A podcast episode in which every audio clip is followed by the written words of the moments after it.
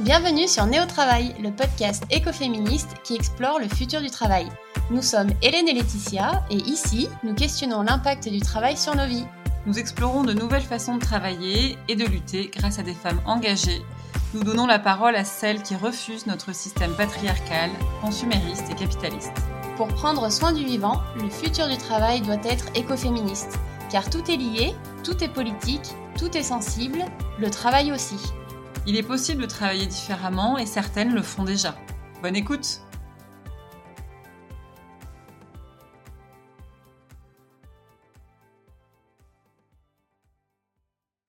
Bonjour Nathalie, bienvenue. Bonjour Laetitia. Alors, on se connaît depuis euh, quelques temps maintenant et euh, je suis très contente de t'accueillir dans ce podcast parce que je trouve que hum, tu as un parcours euh, vraiment inspirant et assez singulier.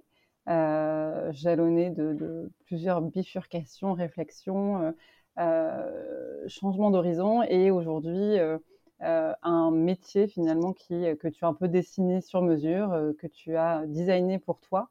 donc on, reviendra sur toutes ces étapes-là. mais pour commencer, est-ce que tu peux nous expliquer quel est ton métier? Alors, aujourd'hui, mon métier, principal, parce que comme on verra après, j'ai, plusieurs, activités, à chaque étape. mais mon métier principal, c'est d'être, ce que j'appelle urbaniste, engagé. C'est-à-dire que je travaille, sur l'aménagement des villes, sur les projets des collectivités territoriales pour les accompagner. Et j'essaye de faire ça avec un angle écologique autour de la solidarité et d'inclure ces dimensions dans les projets urbains. donc oui, comme tu, comme tu l'as dit, effectivement, fera un petit temps focus sur, euh, sur ce que c'est qu'une urbaniste engagée. Euh, finalement, euh, avant ça, on va revenir sur ton parcours. Qu'est-ce qui t'a amené finalement à, designer ton métier Et je voulais savoir, du coup, tu, débutes ta carrière dans la communication. Aujourd'hui, tu es urbaniste, c'est un petit peu le grand écart. Quelles ont été les grandes étapes, les, les points de bascule? Alors, je pense qu'un un point de bascule, important, c'est la lecture d'un livre, comme souvent. c'est un livre qui s'appelle, 80 hommes pour changer le monde, que j'ai lu à 25 ans, en 2005. Et à l'époque, j'étais déjà sur un projet qui changeait un petit peu. J'avais monté une boîte de production de courts métrages avec une, copine rencontrée dans, une formation.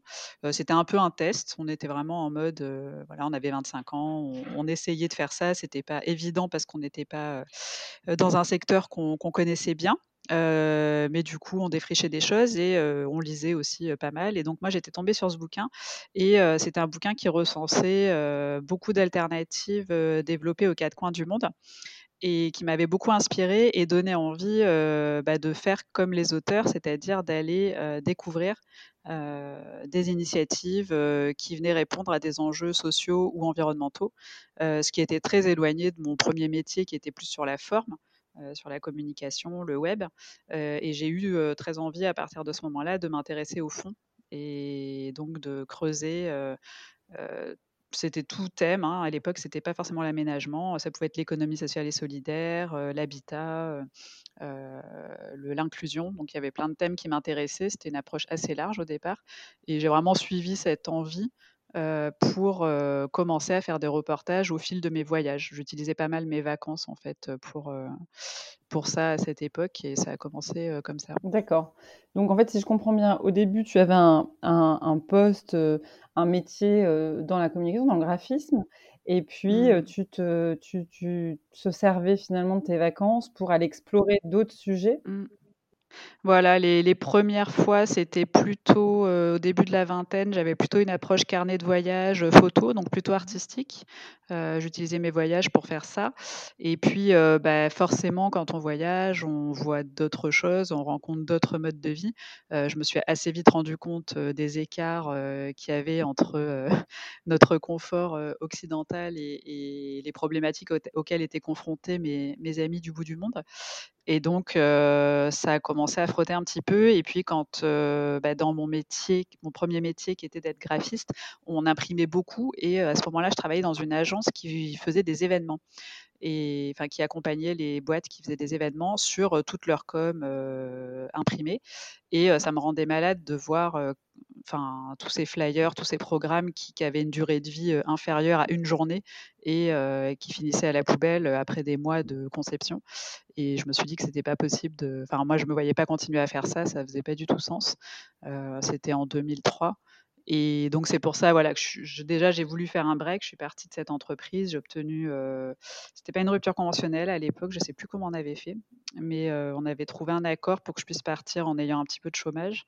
Et c'est comme ça que j'ai fait cette formation dans la vidéo, qui était un, ancien, une, passion de ma jeunesse et à laquelle j'ai eu envie de revenir pour voir si je pouvais faire quelque chose dans ce, dans ce milieu-là et du coup ne plus imprimer. Donc une formation dans la vidéo, effectivement. Et, ça te mène à quoi, du coup, mmh. cette formation? Eh ben, À la création de la fameuse mmh. boîte de production dont je parlais tout à l'heure, donc qui était vraiment une première expérience entrepreneuriale très riche d'enseignement, puisque je pense qu'on a fait à peu près toutes les erreurs possible, euh, en, étant pleine de bonne volonté et en ayant un, beau projet social. Voilà, on voulait créer des, films qui, qui donnent des billes et, qui aident des personnes en difficulté. Donc, on voulait traiter de thématiques assez sociales. moi, j'avais rejoint donc cette personne qui portait ce projet au départ pour le faire ensemble, mais voilà, on avait pas de budget, enfin on était très jeunes, on n'avait aucune économie, donc pas, de quoi nous retourner. elle, elle était en, ben, au RSA, enfin bon, elle n'avait pas beaucoup de temps devant elle pour que ça fonctionne. on n'avait pas de réseau, enfin on avait toutes les difficultés possibles, mais on a quand même réussi, voilà, petit à petit à développer le réseau, trouver des auteurs, commencer à, à, créer des projets. mais ce qui a buté, c'était le fait de pas trouver très rapidement des financements pour pour lancer la réalisation de ces films et pouvoir bah, du mmh. coup avoir des budgets de fonctionnement. Donc c'était un peu le, le, la conséquence de l'inexpérience. On ne savait pas que ça prenait très longtemps en fait et qu'il fallait avoir un fond de roulement et donc on n'a pas pu continuer, même si ça nous plaisait. et moi, comme j'avais ce métier quand même de base qui était la communication et notamment j'avais appris à faire des sites web de plus en plus. j'avais pas mal fait ça pendant qu'on avait créé la boîte de production en fait pour payer les charges, etc. de l'entreprise. je faisais des sites web, donc j'avais quand même gardé un pied dans mon ancien métier, mais sur la version uniquement web. Et donc j'ai pu en fait rebondir comme ça en disant bah finalement cette expérience elle était intéressante mais je me vois pas avoir aucun revenu pendant dix ans le temps que ça fonctionne. je suis pas passionnée à ce point-là.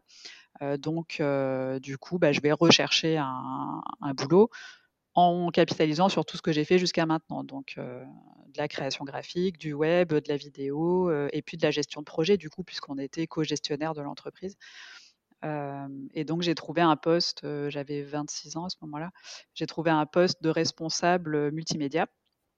Donc en fait, c'est ça qui est intéressant, je trouve, sur cette partie-là, c'est que on pourrait dire que c'est un échec, puisqu'on a créé une entreprise et, qu'elle n'a pas pu continuer. Mais au final, ça a été interprété positivement par des recruteurs qui ont vu ça comme la capacité à être responsable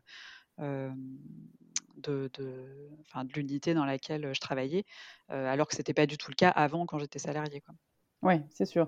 Bah, ça montre bien effectivement l'importance de, de se lancer, d'oser, et même, même en cas d'échec, c'est une formidable expérience. Tu apprends dans tous les cas. Oui, c'est ça, on a énormément appris parce que bah, quand on crée une boîte, on fait tous les rôles. Donc, que ce soit la com que je connaissais, le, business plan, aller rencontrer des partenaires, faire la compta, enfin tout ce qu'il faut faire quoi quand on fait une entreprise. Et puis trouver des idées quoi quand on se dit ah bah tiens il va y avoir des charges, on n'a pas encore de rentrée, qu'est-ce qu'on peut faire Ah bah tiens moi je sais faire des sites web, on pourrait faire ça. Enfin et puis en fait ça a fonctionné, ça nous a permis de, de quand même maintenir à flot le temps de tenter notre chance quoi. Donc voilà après c'est vrai que ce qui est très intéressant aussi dans le fait d'avoir testé, c'est que moi, ça m'a permis de voir que ce qui me plaisait vraiment, c'était pas la production, donc ce qu'on avait créé, mais l'écriture et la réalisation.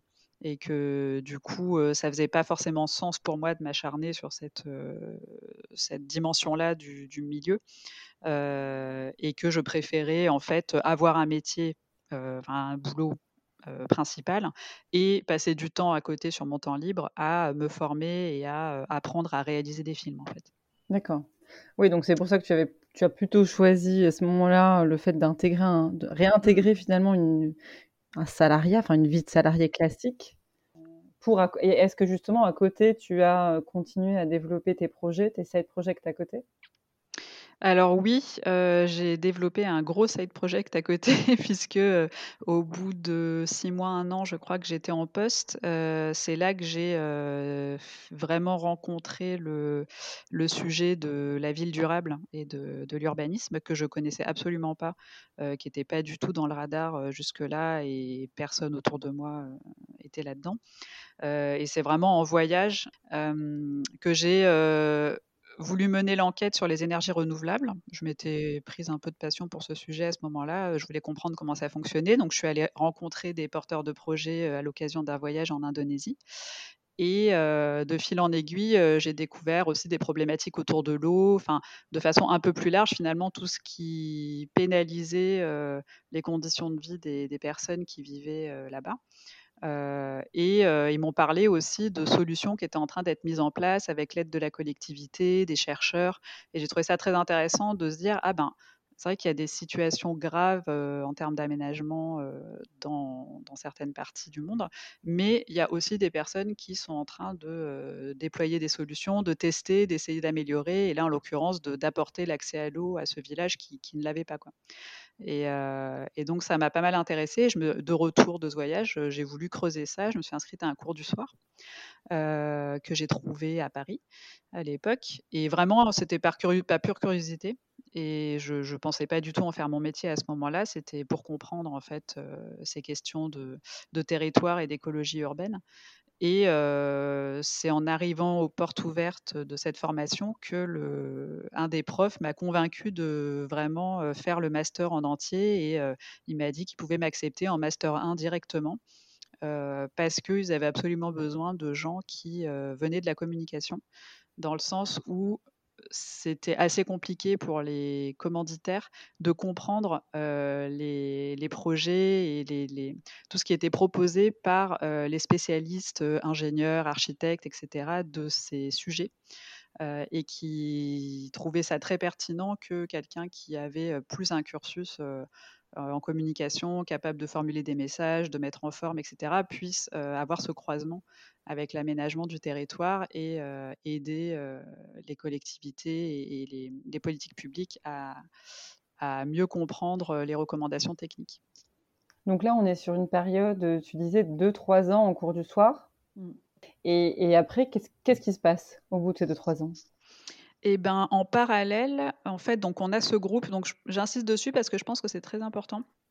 Euh, dans le cas d'une reconversion Parce que là, pour le coup, moi, c'était vraiment une reconversion. Pour certains d'entre eux, c'était une évolution, mais moi, c'était vraiment un changement du tout au tout. Donc, je n'avais aucun réseau et euh, ça risquait d'être difficile pour moi l'entrée sur le monde du travail, dans la mesure où il fallait quand même réussir à expliquer le fait que bah, j'avais pas fait géographie ou architecture ou quoi que ce soit. Euh, donc ça, c'était un peu quelque chose qui, moi, m'inquiétait des fois, où je me disais, est-ce que je vais vraiment réussir à trouver? Et comme j'avais ce groupe très soudé, voilà, d'étudiants en reprise d'études, on, s'entraidait. Mmh. Et quand il, s'est agi de faire des stages, hein, puisque c'était prévu comme dans n'importe quel master, c'est vraiment le même système qu'un master en journée.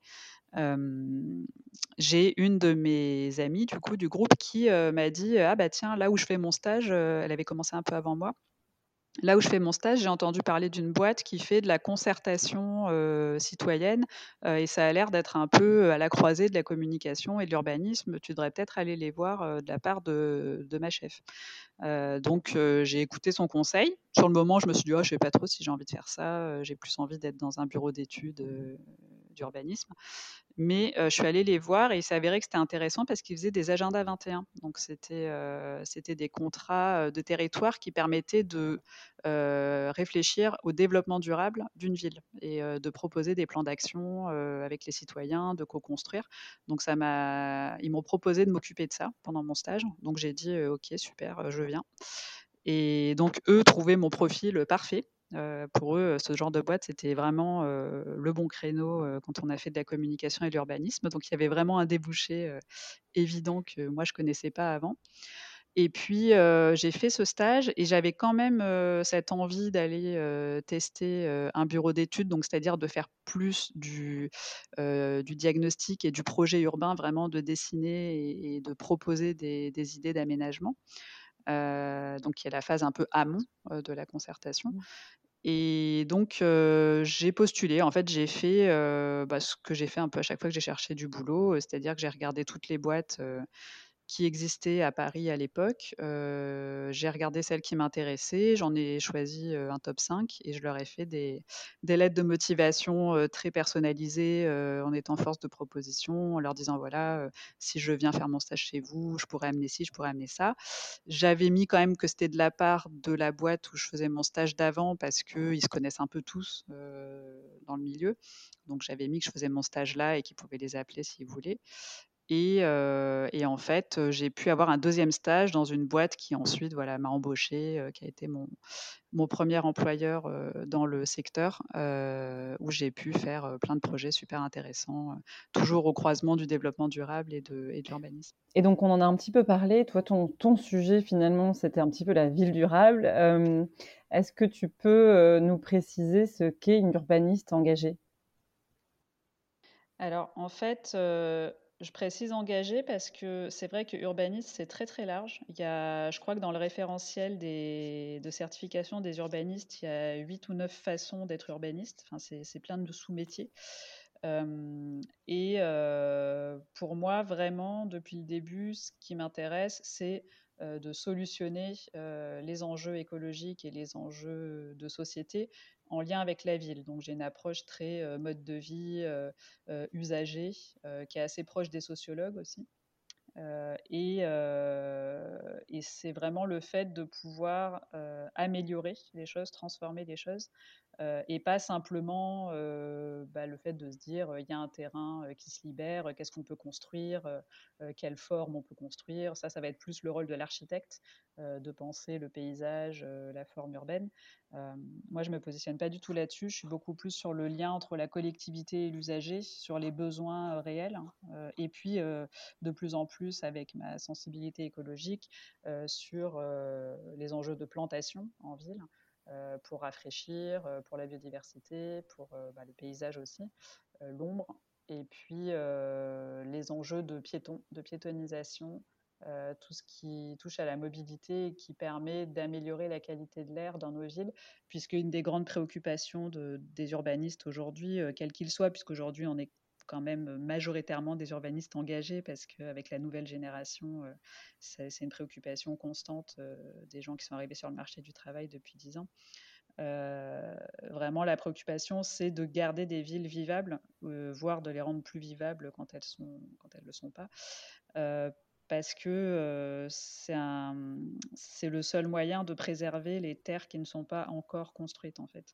Euh, de préserver des forêts, de préserver des champs euh, agricoles, de préserver nos campagnes. Il, faut arriver à habiter euh, les villes de la façon la plus agréable possible pour l'humain de façon à ne pas continuer ce qui a été les décennies précédentes, un saccage des terres naturelles qu'on ne pourra plus jamais récupérer. ok, c'est hyper intéressant. Oui, cette notion de ville vivable que je ne connaissais pas, qui est, hyper intéressante. Et, alors du coup, je sais que dans ton parcours, il y a eu aussi un engagement bénévole, militant, qui a été assez fort. Est-ce que tu peux nous expliquer en quoi cet engagement a façonné finalement ta manière de pratiquer aujourd'hui ton métier? Qu'est-ce que ça a dessiné pour toi? Alors oui, effectivement, ça a été euh, bah, presque euh, tout le temps en parallèle, puisque depuis 2009, au moment où j'ai commencé mes stages, donc quand je finissais mes études, j'ai été dans des associations environnementales. Et donc à l'époque, c'était une association qui militait pour un écoquartier à Paris et qui essayait de défendre des principes d'aménagement durable sur un gros écoquartier qui était en train de se créer. Donc ça m'a permis en fait de rencontrer des acteurs, d'entendre des spécialistes euh, de ces sujets et donc de progresser euh, sur des sujets qui nous étaient pas du tout enseignés à l'époque. Donc euh, c'était un peu une sorte de formation parallèle. J'ai toujours cherché dans le milieu associatif à apprendre ce qu'on ne pouvait pas apprendre autrement et par, euh, voilà, par la transmission d'expériences de, des gens qui, qui ont l'habitude et qui connaissent ces sujets. Euh, donc on avait le réseau Action Climat, on avait des, voilà, des personnes assez euh, engagées. Et quand j'ai quitté Paris, je, je, suis arrivée à Lyon en 2013 et ça a été un petit peu compliqué au début de retrouver des acteurs parce que quand on change de ville, il faut savoir voilà, qui s'occupe de quoi. Donc au début, je ne savais pas. Et puis j'ai fini par trouver des portes d'entrée un ou deux ans après en cherchant bien. Et, euh, donc, euh, je me suis engagée dans euh, le mouvement climat. qui là aussi m'a appris plein de choses. Alors plus tant sur le fond parce que je commençais à bien connaître par moi-même. J'avais eu l'occasion de faire beaucoup de veille sur les enjeux climatiques des villes. Mais par contre, c'était sur le processus et sur les méthodes où j'ai complètement découvert dans le milieu associatif l'intelligence collective les outils en fait qui permettent de faire travailler ensemble euh, en groupe et y compris en très grand groupe les personnes pour euh, rassembler un maximum d'idées et de connaissances. Et j'ai trouvé ça vraiment passionnant en termes de mode de faire. Donc, je me suis un peu spécialisée là-dessus, à la fois dans le milieu associatif, parce qu'on m'a laissé prendre pas mal de responsabilités très rapidement. C'était un, mouvement qui, permettait ça. Et puis, j'ai réussi aussi à convaincre mon entreprise de nous financer une formation collective pour une trentaine de personnes à l'agence pour qu'on se forme aussi à ces outils et qu'on puisse les proposer aux collectivités dans le cadre de nos missions. Donc, je suis devenue petit à petit grâce à une découverte imprévue dans le monde associatif, la référente des, pratiques de co-construction et d'intelligence collective dans mon entreprise. finalement, là, tu nous as parlé de l'intelligence collective.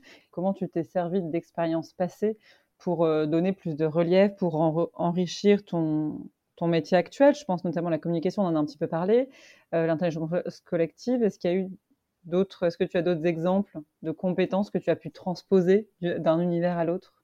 Alors, je pense que la communication, c'est intéressant d'y revenir, c'est qu'effectivement, euh, alors je fais pas du tout de site web ou de choses comme ça, c'est vraiment une transposition, c'est-à-dire que c'est un métier qui m'a appris à penser euh, la communication dans le sens le lien avec l'autre euh, et de comprendre ce qu'attendent euh, les personnes qui reçoivent le message. Parce qu'en communication, il y a une personne qui envoie le message une personne qui reçoit le message. Et, ça, c'est quelque chose qui n'est pas du tout le logiciel de pensée euh, des techniciens de la ville, euh, qui, font, qui mettent en pratique ce qu'on leur a appris à faire, mais qui ne se mettent pas à la place du destinataire. Et donc, c'est quelque chose que je peux vraiment apporter dans mes missions, cette empathie pour l'usager et le fait de, penser à, voilà, intégrer les différents points de vue, à, avoir un autre regard, et puis aussi pour la mise en forme des messages, c'est-à-dire que formuler des messages intelligibles selon les publics, selon si on s'adresse à des élus, selon si on s'adresse à des techniciens ou à de la population, plus société civile, citoyens. on ne va pas du tout formuler les choses de la même manière parce qu'il n'y a pas les mêmes attentes d'information. Et donc ça, pareil, ce côté un peu traductrice, euh, c'est vraiment quelque chose qui vient de la communication et qui a, qui a fait pas mal la différence et pour laquelle je suis beaucoup sollicitée. Donc aujourd'hui, je me retrouve à faire pas mal de guides, euh, guides pratiques, de, de documents qui, euh, voilà, qui vont clarifier, permettre de, de diffuser des retours d'expérience. puisque c'est assez facile pour moi de mettre en mots et en images les, les projets réalisés ou en cours. Euh, là où d'autres vont être beaucoup plus euh, sur de la cartographie, euh, sur des concepts techniques. Donc ça se complète très bien avec, avec des collègues avec qui je travaille. Donc ça, c'est indépendant. Et puis après, on a parlé tout à l'heure de mes engagements pour le climat. c'est donc un sujet que moi j'ai choisi d'investir, qui n'était pas inhérent à la formation d'urbaniste à la base, même si c'est de, moins, en moins vrai aujourd'hui et que j'ai cru comprendre que dans les formations actuelles, les jeunes sont beaucoup plus formés à ces enjeux. Moi, c'était absolument pas le cas entre 2007 et 2009 je me suis formée toute seule et donc j'ai pu l'amener aussi dans mon entreprise. C'est-à-dire que à un moment où c'était pas encore inné dans l'émission, moi j'insistais beaucoup sur ces sujets dans nos études, ce qui a fini par capter l'attention de certaines collectivités qui nous ont demandé si on pourrait les accompagner sur la réalisation d'un plan climat, énergie, air territorial. donc ça a permis de créer en fait une nouvelle offre dans mon entreprise en essayant de répondre à cette question. Donc, on était complètement sur de l'innovation, entre guillemets, dans le sens où on ne le faisait pas encore. Il y avait personne qui savait le faire ou qui, connaissait la méthode. Donc, j'ai défriché le sujet avec l'aide de collègues qui étaient intéressés par les sujets environnementaux. Et on a pu commencer à développer cette offre. Et là, on en fait deux en ce moment. On va peut-être en faire un troisième. Donc, ça, ça illustre aussi comment les croisements avec les centres d'intérêt personnel peuvent euh, être aussi intéressant euh, dans le cadre euh, du, métier au quotidien quand on arrive à trouver des croisements qui, sont, qui sont intéressants. Oui, complètement.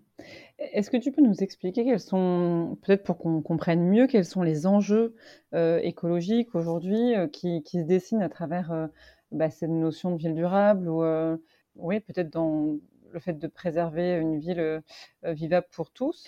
Eh bien, aujourd'hui, sur nos territoires, disons que nous, on est à Lyon, donc je connais bien les, enjeux locaux. clairement, ce qui va se poser le plus, c'est les enjeux de sécheresse et de canicule. c'est ce dont on pâtit le plus. Et puis aussi des sols, c'est-à-dire le fait que les sols ont été très dégradés par, par les pesticides et, de plus en plus par les aléas climatiques. Donc ça pose des problèmes en termes de, production de l'alimentation. Donc ça, c'est vraiment les gros enjeux euh, qui se posent à plein de territoires et en, euh, particulier notre région euh, est très concernée par cela. donc quand on fait un plan climat, par exemple, on va regarder tout ce qui est possible de faire en termes de plantation, végétalisation, c'est vraiment un sujet mmh qui est crucial parce qu'il répond à la plupart des enjeux environnementaux. Et notamment face aux canicules, on peut vraiment pas faire sans, puisque aujourd'hui, une des plus grosses dépenses énergétiques des villes, c'est la climatisation. Donc, tant qu'on ne rafraîchit pas les villes et qu'on ne crée pas de l'ombre, on va susciter une demande croissante de mmh. climatisation qui elle-même génère énormément de gaz à effet de serre et vient aggraver le, le dérèglement climatique. Donc ça, c'est un des enjeux centraux. Et puis, on parlait de, tout à l'heure de la qualité de l'air. Donc c'est lié évidemment à la voiture. Hein. En France, la source majoritaire de consommation euh, d'énergie fossile, c'est la voiture, puisqu'on a, on a de l'électricité pour la plupart de nos autres activités.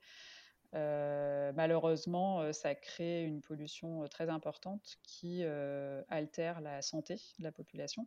Donc c'est pour ça que les urbanistes ont très à cœur d'essayer de réduire la présence de la voiture en ville et de développer toutes les aménités possibles, que ce soit des aménagements piétons, cyclables, des espaces publics agréables, pour donner envie de se déplacer à pied, à vélo, en trottinette et de prendre le moins possible la voiture, euh, au moins pour les trajets courts qui sont euh, aujourd'hui encore trop réalisés en voiture alors qu'il y a des alternatives. Je sais qu'à côté de, ton, de cette activité qui est déjà, euh, il y a déjà plusieurs activités en une finalement, mmh. à côté de ça, tu accompagnes aussi les personnes qui sont en transition en transition professionnelle, notamment grâce à un outil qui s'appelle l'Ikigai. Donc, j'aimerais déjà, si tu peux nous en dire un petit peu plus. Et puis, la deuxième question, c'était pourquoi tu as voulu accompagner ces personnes en transition professionnelle?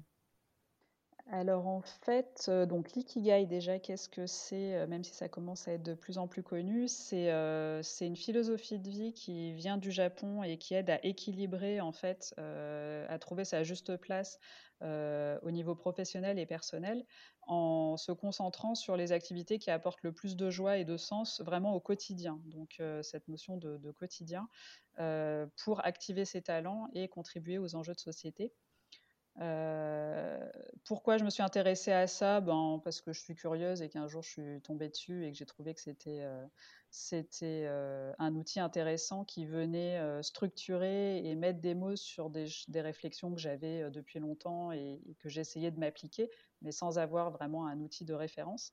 Et du coup, quand je l'ai trouvé, j'ai eu envie de le partager à tous mes amis qui n'étaient pas forcément dans cet équilibre de vie, qui pouvaient se plaindre beaucoup de leur travail, par exemple, sans forcément oser le quitter non plus et donc d'essayer de les aider à, utiliser cet outil et à faire le point avec.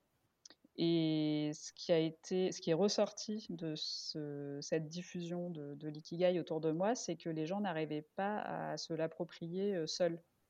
et il y en a qui, donc, qui me demandaient de les aider. on échangeait voilà, autour d'un café pour arriver à utiliser cette approche et puis à, se poser les bonnes questions.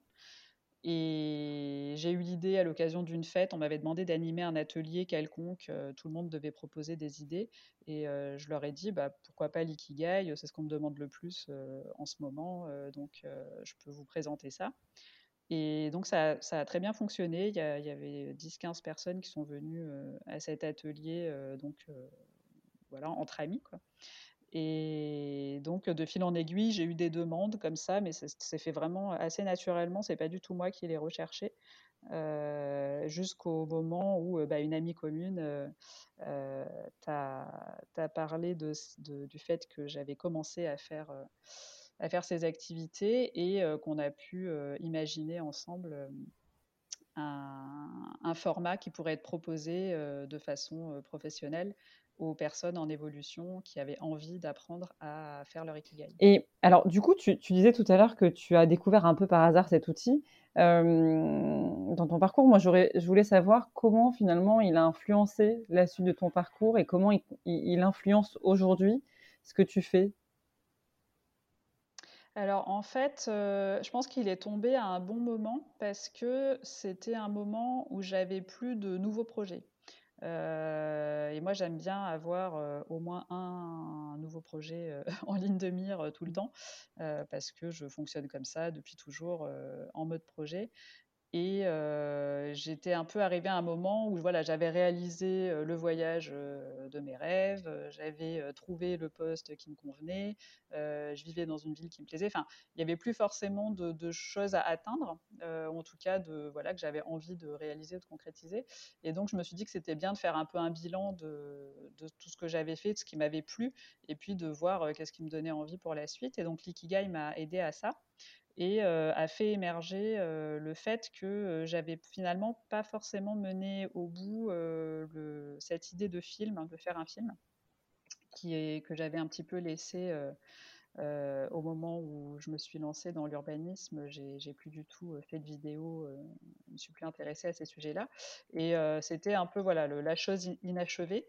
Euh, donc, euh, j'ai eu envie de creuser cette piste et de la croiser, puisque c'est le principe de l'ikigai, de croiser ce qu'on sait faire, ce qu'on aime faire avec des causes, de la croiser avec une cause qui me tenait à cœur et qui était euh, justement en lien avec l'évolution professionnelle et le fait que j'étais assez choquée par la quantité de personnes qui subissent leur travail qui perdent leur temps, leur talent, leur énergie, qui souffrent vraiment au travail, euh, et notamment autour de moi, euh, et qui vivent des tensions euh, assez invivables avec leurs valeurs. Donc ça me questionnait beaucoup et j'ai eu envie de, monter un projet de film documentaire sur cette question du sens au travail et aussi de comment est-ce qu'on peut agir dans son travail pour respecter ses valeurs et, euh, développer euh, bah, des solutions qui, fassent euh, honneur à, ces valeurs. donc, c'était vraiment à la fois un sujet prétexte et puis l'envie de me frotter vraiment à la réalisation d'un film en me disant, ben voilà, c'est pas, pas sorcier, je vais apprendre, je vais trouver du matériel, je vais y aller et puis j'apprendrai en faisant. donc voilà, c'est devenu mon side project, mon projet personnel qui a commencé en qui a commencé, euh, dont j'ai posé les bases en 2018 en écrivant un petit peu le principe et en commençant à chercher des témoins. Et j'ai commencé vraiment à filmer euh, l'hiver 2018-2019. Euh, et puis je suis aujourd'hui sur la finalisation du montage, puisque ben, le principe d'un side project, c'est aussi que ça peut prendre un petit peu de temps, puisqu'on fait ça sur le temps libre qui reste après tout le reste. Mais c'est un projet qui, qui m'a amené à faire des dizaines de rencontres passionnantes avec des personnes qui sont notamment ce qu'on appelle des intrapreneurs, donc qui portent des projets, des initiatives limites entrepreneuriales au sein d'une entreprise, donc en, en dépassant les contraintes d'une structure existante c'est super riche tout ça. Et je me dis que moi qui me connais, qui te connais, pardon, euh, des fois c'est vrai que j'ai du mal un peu à suivre. J'espère que les auditeurs on les aura pas perdus. Mais c'est vrai qu'il y a beaucoup d'actions, beaucoup d'activités en même temps. Euh, un peu ce qu'on appelle une serial reconvertie. Euh, aujourd'hui une slasheuse du coup parce que plusieurs activités. on l'a vu, ton métier d'urbaniste engagé, le fait d'animer des ateliers sur l'ikigai ce documentaire euh, qui est en, finalisation. Euh, moi, j'ai envie de te poser la question comment finalement tu arrives à passer de l'envie, puisqu'on a tous des envies de faire plein d'activités, des passions, à l'action? Comment on passe de la réflexion à l'action? Moi, je crois que c'est l'enthousiasme. Hein, euh, vraiment, je pense qu'à chaque fois que je me suis lancée dans un, une nouvelle piste, c'est juste que je ne pouvais pas faire autrement parce que parce que ça me motivait trop et que du coup ça devenait un peu obsessionnel. Donc je pense que c'est c'est un peu ça le déclencheur. Peut-être aussi, alors ça je pense que c'est ce qui fait que je passe à l'action parce qu'au final ça serait beaucoup plus dur pour moi de ne pas passer à l'action, mmh vu que j'ai envie. Mais après, ce qui fait aussi que je m'autorise à passer à l'action, et je pense que c'est peut-être ça qui fait la différence, c'est ce que je disais plus tôt dans, dans le podcast, le fait d'avoir très tôt cherché à me confronter à des aventures et à des situations difficiles parce que je savais que ça serait formateur et que ça me ça m'aiderait à faire tout ce que je voudrais faire. c'est-à-dire le fait d'oser et de pas avoir peur fait que finalement la moindre idée qui te passe par la tête et qui te semble intéressante et motivante, t'as pas peur de la tester puisque tu sais que les autres fois où ça t'est arrivé, tu as réussi à le faire. Donc, je pense que c'est un peu ça qui peut jouer au-delà de l'envie, où effectivement, je pense que tout le monde a, des envies et, tout le monde ne les réalise pas. D'accord. Donc toi, ton, ton conseil finalement, bah, ce serait plutôt effectivement d'aller, de sortir de sa zone de confort, de se confronter vraiment mmh. à des, à des rejets, à des situations compliquées, difficiles, pour, mmh. pour pouvoir aller plus loin et se dépasser. Voilà, plus ou moins progressivement. Après, là, ça dépend des gens. Il y a des gens qui ont besoin d'y aller progressivement. Donc, ça peut être de d'abord aller aider des projets existants pour faire des choses qu'on n'a pas l'habitude de faire, mais que ça reste cadré. il y a plein de façons hein, de se confronter à, des situations inhabituelles et on n'est pas obligé de se mettre en danger comme je l'ai fait pour ça et de partir dans des endroits dangereux sans filer. Mais moi, c'est vrai que j'avais choisi cette méthode un peu accélérée parce que bon, bah, j'avais lu des parcours qui m'inspiraient inspiré qui, avait fait ça. Et je pense que ça m'a aidé à pouvoir mettre en œuvre des projets dès, dès la vingtaine. mais je pense aussi qu'il est jamais trop tard et qu'on peut très bien, à tout âge, sortir de sa zone de confort en, allant rencontrer des personnes différentes, un univers différent, en s'investissant quelques heures par semaine sur un projet juste parce qu'on le trouve sympa et qu'il y a une appétence et qu'il n'y a pas besoin de se poser mille questions aussi sur est-ce que c'est le bon projet ou pas. Rien n'empêche d'être bénévole quelques heures, quelques mois et puis de changer d'avis après s'il y a un autre sujet qui fait plus sens. Je pense que le plus important, c'est de passer à l'action, de se confronter au terrain et de se rendre compte qu'on peut le faire et que si on peut faire ça, ben, on peut aussi faire l'étape mmh. d'après. Moi, j'avais envie de te demander comment on passe d'un sujet à l'autre, parce que finalement, tu fais plusieurs choses en même temps. C'est un petit peu le propre des slashers, donc des métiers qui des gens qui cumulent différentes activités. Comment on passe d'un sujet à un autre sans se, sans se perdre? Eh bien, on s'organise. Je pense que ça demande beaucoup d'organisation, en effet. Alors, il y en a peut-être qui le font en, bande désorganisée. Euh, moi, je ne sais pas faire. Euh, donc, euh, effectivement, à partir du moment où je prends des engagements, je les tiens. Donc, ça veut dire qu'ils sont dans mon agenda. et à partir du moment où ils sont dans mon agenda, bah, j'arrive à anticiper ce qu'il faut faire pour chacun. après, il y a aussi des priorisations. comme je te disais tout à l'heure, le film, il prend du temps. Il a commencé juste avant janvier 2019. deux ans et demi plus tard, il n'est pas terminé. Donc, c'est pas la temporalité de quelqu'un qui ferait que ça.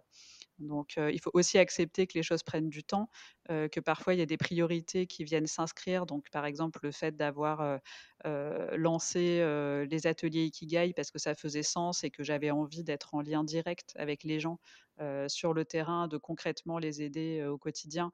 Ça a pris du temps de structurer cette offre et d'animer les ateliers. C'est du temps que je n'ai pas consacré au montage du film. Mais parce que à ce moment-là, ça m'a paru faire plus sens de faire ça. L'opportunité se présentait, c'était le moment de le faire. Et je me suis rendu compte aussi que c'était super riche d'avoir ce lien direct avec les gens sur ce qui les motive, sur leurs rêves, leurs projets, et que c'était différent d'être derrière mon écran à faire du montage, et que peut-être pour moi, dans ce moment-là de ma vie, c'était aussi plus ça que j'avais envie de faire. Donc il faut voilà aussi accepter de switcher d'un truc à l'autre, de se dire que ben ça on l'a commencé, on le finira plus tard, et puis on fait de la place pour autre chose, et puis d'y revenir après. Donc je pense qu'il y a pas mal la notion de phasage, de priorisation, et puis quand même beaucoup d'organisation et, de d'avoir un agenda bien structuré pour pouvoir mener les différents projets en parallèle. Merci beaucoup pour, euh, pour cet échange passionnant et tous ces apprentissages que tu nous as livrés. Je te dis à bientôt. Oui, à bientôt. Merci beaucoup à toi pour euh, l'invitation et ravi de contribuer à ce nouveau podcast euh, plein, plein de promesses. Merci d'avoir écouté cet épisode. Si ça vous a plu, le meilleur moyen de nous soutenir est de laisser un avis sympa et de noter ce podcast en lui mettant 5 étoiles. Vous pouvez aussi nous suivre sur Instagram et LinkedIn et vous abonner à la newsletter. À bientôt pour de nouvelles explorations écoféministes.